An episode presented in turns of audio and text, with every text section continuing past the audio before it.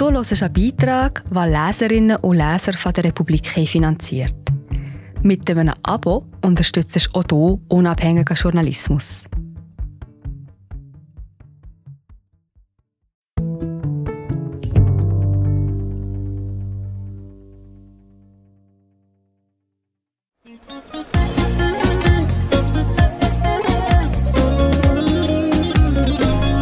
Albaniens Küste blieb lange vom Massentourismus verschont. In der Hafenstadt Vlora soll sich das ändern. Doch eine korrupte Regierung und fragwürdige Investoren verzögern die Umsetzung der Pläne. Die Befleckung der unberührten Küste. Von Adelina Gaschi. Gelesen von Patrick Wenitz. Findest du den Strand hier wirklich schön? fragte Ildri Aliay, Wieso hast du dir ausgerechnet diesen hier ausgesucht? Aliay ist Aufseher am alten Strand von Vlora oder auch Vlor, wie die Stadt auf Albanisch heißt.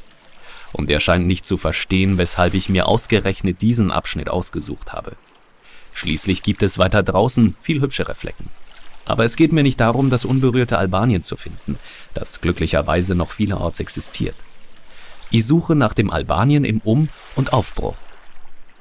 Aliay, 20 Jahre alt, arbeitet im Sommer als Rettungsschwimmer. Auf einem Hochsitz verfolgt er im grünen Plastikstuhl unter einem Holzdach das Geschehen. Links und rechts wehen albanische Flaggen. Er hat kurzes dunkles Haar und dunkelgrüne Augen. Seine Haut ist sonnengebräunt und auf einem T-Shirt steht in weißer Schrift California. Ich kriege gerade mal 100 Euro im Monat für diesen Job als Bademeister. Das ist nicht viel, aber besser als nichts.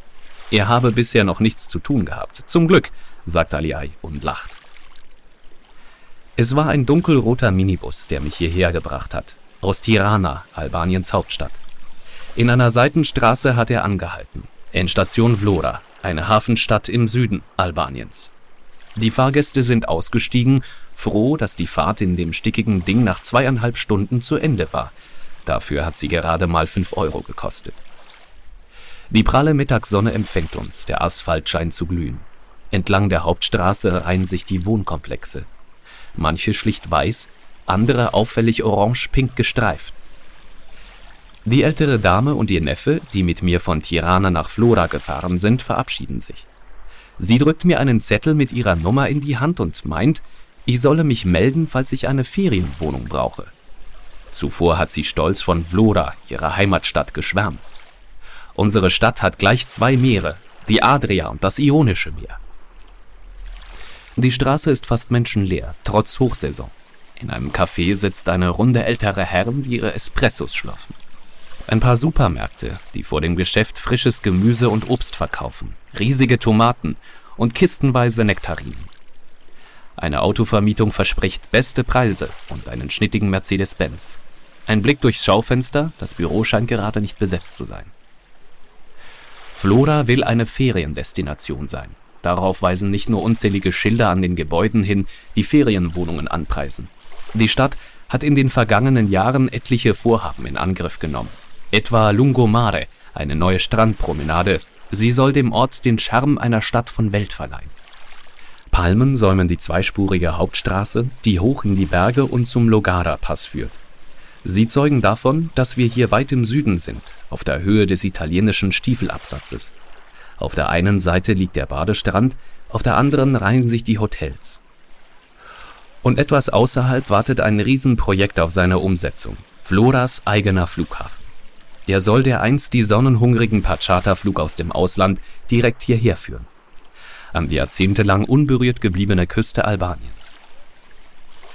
Zwar gibt es seit dem Frühling 2019 immerhin Direktflüge ab Zürich in die albanische Hauptstadt. Wer eine Reise wie diese heute in Angriff nimmt, muss meist tief in die Tasche greifen. Zur Hauptsaison im Hochsommer kostet ein Ticket von Zürich nach Tirana gut und gern 900 Franken. Zu viel, um den Wunsch der albanischen Regierung, eine Tourismusdestination zu werden, umsetzen zu können. Also soll der neue Flughafen es richten, mit einer Kapazität für 600.000 Gäste pro Jahr, wenn er denn mal gebaut und in Betrieb genommen worden ist. Im Gegensatz zu Saranda im Süden oder Durs weiter nördlich hat sich Vlora noch nicht als Badeferiendestination etabliert.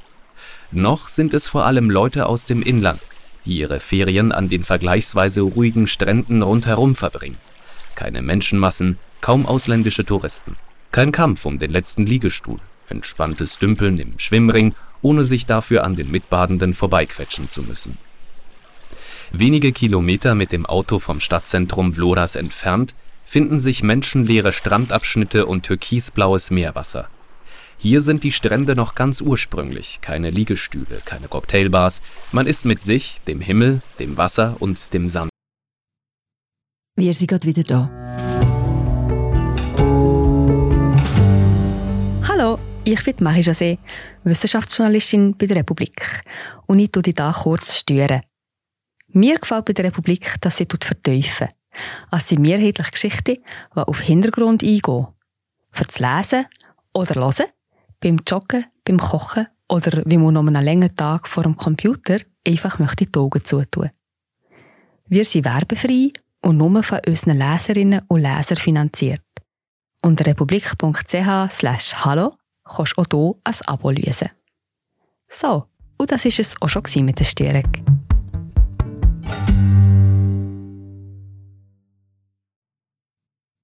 Allein. Noch. Solange die 600.000 Gäste aus dem Ausland keinen Flughafen haben, auf dem sie landen können. Wie sich die einsamen Strände künftig entwickeln könnten, darauf gibt der Stadtrand in Vlora einen Ausblick. In den vergangenen Jahren hat der Ort einen wahren Bauboom erlebt. Zahlreiche Hochhäuser säumen die Küste. Es sind wenige Hotels, dafür aber einige Apartmentblocks. Am Plagi Ivieter, am alten Strand, stehen schicke Gebäude neben Bauruinen. Einige Fundamente wurden gelegt, dann ging das Geld für die Fertigstellung aus. Das Vier-Stern-Hotel Europa Grand Resort, ein mehrstöckiger Komplex mit großer Anfahrt und Blick auf das Meer, steht wenige Meter neben einer halbfertigen Fassade, aus der Metallstreben hervorschauen. Der alte Strand ist derjenige Teil Vloras, der noch nicht vollkommen vom Tourismuswahn und vom Drang nach Erneuerung überrollt wurde. Viele der Ferienwohnungen stehen leer, die Hotels sind nicht ausgebucht. Es ist der Abschnitt, an dem Bademeister Ildri Aljai sitzt, in pinkfarbenem T-Shirt und sich freut, dass es nichts zu tun gibt. Ein Parkplatz am Strand ist nicht nötig, die Leute stellen ihre Autos direkt neben den Liegestühlen ab. Schotterwege führen Richtung Meer, gesäumt von wenig einladenden Müllhaufen. Die Sonnenbadenden scheint das nicht weiter zu kümmern. Sie haben es sich in Liegestühlen vor den kleinen Strandrestaurants mit Namen wie Love Beach oder Bar Brasili bequem gemacht oder sitzen unter ihren selbst mitgebrachten Schirmen im Sand. Viele junge Paare, aber auch Familien. Kinder rennen im Zickzack zwischen den Liegestühlen zum Meer. Eine Mutter wickelt ihren kleinen Sohn in ein Badetuch mit schwarzem Doppeladler auf rotem Grund. Im Love Beach läuft Dua Lipa. Am lautesten ist es im Saint-Tropez, einem der größten Musikclub Vloras, in dem regelmäßig albanische und kosovarische Pop- und Rapstars auftreten. Das Lokal ist kreisförmig aufgebaut und wie ein Amphitheater gegen oben offen, zweistöckig und mit einer riesigen Bar ausgestattet. In wenigen Tagen rappt hier Capital T, ein albanischer Hip-Hop-Künstler. Tagsüber ist allerdings nicht viel los, abgesehen von der ohrenbetäubend lauten Musik, die aus der Anlage dröhnt. Im Lauf des Abends füllt sich die Stadt. Teenager, Familien flanieren durch die Shoppingstraße. Alles ist geöffnet. Nicht nur Restaurants, sondern auch die Bäckerei, das Café, die Apotheke. Es fehlen einzig die an Ferienorten üblichen Fastfood- und Kleiderladenketten. Nach Flora zu ziehen, das kann sich Bademeister Aliai nicht vorstellen. Solange er in Tirana studiert, jobbt er hier bloß den Sommer über. Nein, es gäbe zu wenig Arbeit, für die sich ein Umzug lohnen würde. Ich will Sportlehrer werden. Tirana ist einfach eine größere Stadt mit mehr Schulen und hat darum auch mehr Jobs für Studienabgänger wie mich. Die meisten Anstellungen im Ort seien bloß befristet. Kaum ein Unternehmen habe das Geld, die Menschen langfristig zu beschäftigen, sagt Aliai. Ich bin nicht besonders zufrieden mit der Situation, so wie sie jetzt ist. Die Regierung macht uns oft Versprechungen, aber letztlich schafft sie es selten, ein Projekt zu Ende zu führen. Der Flughafen Vlora ist ein bestes Beispiel dafür. Der Flughafen. Eigentlich hätte der Bau im Juni 2018 beginnen sollen. 2020 sollte er bereits für den internationalen Flugverkehr in Betrieb genommen werden. Daraus wird vorerst nichts. Hauptinvestor dieses Unterfangens war die türkische Regierung von Präsident Erdogan. Er hatte bereits dabei geholfen, Air Albania zu gründen, die nationale Airline, die seit April 2019 verkehrt. Ein türkisches Konsortium hatte den Bauauftrag für den Flughafen erhalten, ohne dass das Projekt öffentlich ausgeschrieben worden war. Doch dann gerieten sich die türkischen Bauunternehmen und die albanische Regierung in die Haare. Letztere kündigte die Zusammenarbeit mit dem Konsortium auf, wegen Finanzierungsfragen heißt es. Doch das soll nicht der einzige Grund gewesen sein. In Istanbul weigerten sich die Menschen dieses Jahr, den Kandidaten Erdogans zum Bürgermeister zu wählen. Stattdessen gewann der Mann der Opposition. Laut albanischen Medien ist die Finanzierung vieler von Erdogans Bauprojekten über die Stadt Istanbul gelaufen. Die Nichtwahl seines Kandidaten habe dem Präsidenten diesen Hahn nun zugedreht. Damit war er als Investor für Albanien aus dem Spiel. Nun wurde diesen Frühling der Bau des Flughafens erneut aufgegleist, diesmal mittels internationaler Ausschreibung. Die Europäische Kommission verfolgt das Geschehen noch immer sehr argwöhnisch. Sie hatte bereits das intransparente Vorgehen mit den türkischen Partnern kritisiert.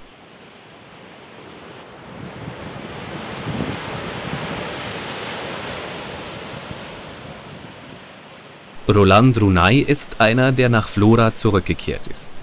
Wie der albanische Ministerpräsident Edi Rama ist er Künstler. 13 Jahre lang hat er in Lecce in Süditalien gelebt, nur wenige Stunden mit der Fähre von Flora entfernt. Dort studierte er Fine Arts. Nun ist er der erste und einzige Künstler mit einer eigenen Galerie in Flora. Sie ist unauffällig zwischen einem Vier-Stern-Hotel und einem Café gelegen und mit marmorähnlichem Boden ausgestattet.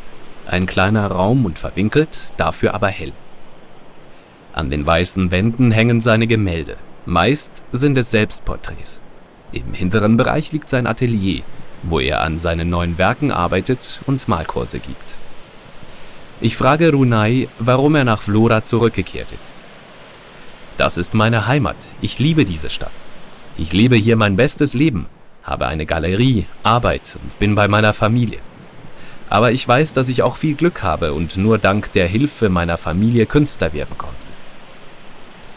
Trotzdem wünscht er sich, dass sich die Dinge in seiner Stadt ändern. Die Politik hier ist korrupt, Geld macht alles möglich.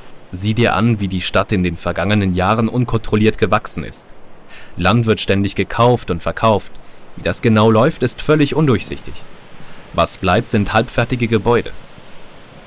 Was er von Edi Rama als Künstler einerseits und als Ministerpräsident andererseits halte, will ich wissen. Runai, in Jeans und einem auffällig bedruckten Markenshirt, hält inne und streicht sich nachdenklich über den Bart. Edi Rama hat viel für die Kunstszene in Albanien getan. Mit seinem Werk und als Dozent und Förderer der Kunstakademie in Tirana, sagt Runai. Als Ministerpräsident ist Rama Opfer des korrupten Netzes der albanischen Regierung geworden.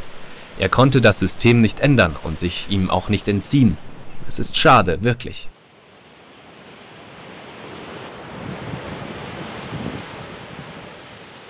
Momentan muss sich Edi Rama mit heftigeren Anschuldigungen und Enttäuschungen auseinandersetzen. Seit einigen Monaten gehen die Menschen in Tirana auf die Straße, um den Rücktritt ihres Regierungschefs zu fordern. Er soll Wahlen manipuliert haben, Korruptionsvorwürfe wurden laut. Auch in Vlora spürt man den Unmut gegenüber dem ehemaligen Vorzeigebürgermeister von Tirana. Rama Ik, Rama verschwinde, steht an manche Wände und Mauern gesprüht. Dabei waren Ramas politischen Anfänge vielversprechend. Als er 2000 zum Bürgermeister der albanischen Hauptstadt Tirana gewählt wurde, setzte sich Rama für die Verbesserung des Stadtbildes ein und ließ die Fassaden der Häuser bunt bemalen. Er, der neben seinem Amt als Präsident auch als Künstler bekannt ist, wurde für sein Projekt Clean and Green von der UNO ausgezeichnet. 2004 folgte dann seine Ehrung zum besten Bürgermeister der Welt. Rama war der Erste, dem diese Ehre überhaupt zuteil wurde. Die Demonstrationen gegen Rama bringen nicht nur Unruhe in die Regierung, sondern haben auch einen direkten Einfluss auf den Tourismus. Die Proteste in Tirana sind der Grund für den Rückgang der Zahl der Touristen in Albanien dieses Jahr, sagt Saimir Schola. Viele hätten aus Angst ihre Reise storniert, nachdem Medienberichte von gewalttätigen Demonstrationen publiziert worden waren. Das sei der Tenor der Aussagen von vielen albanischen Betreiberinnen von Gästehäusern und Restaurants, sagt er. Saimir Schola gründete mit seiner Partnerin Aylin Bakir das Schweizer Online-Reisebüro Albanien Reisen. Ziel ist es, das Land für Touristinnen aus der Schweiz attraktiv zu machen. Ich reiste vor einigen Jahren nach Albanien und mir fiel die Kinnlade herunter, sagt Bakir. Die Berge, das Meer, das gute Essen.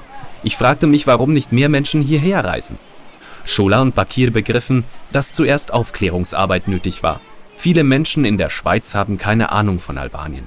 Sie wissen auch nicht, dass Albanien nicht Kosovo ist und denken, hier habe Krieg geherrscht.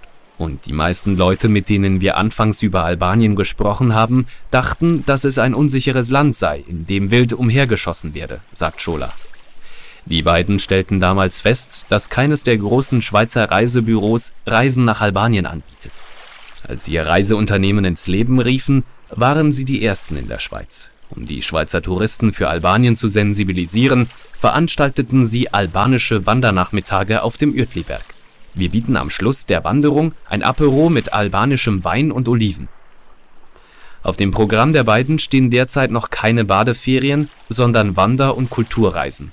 Im Moment verfügen die meisten Hotels in Albanien noch über wenig ausgebildetes Servicepersonal, sagt Bakir.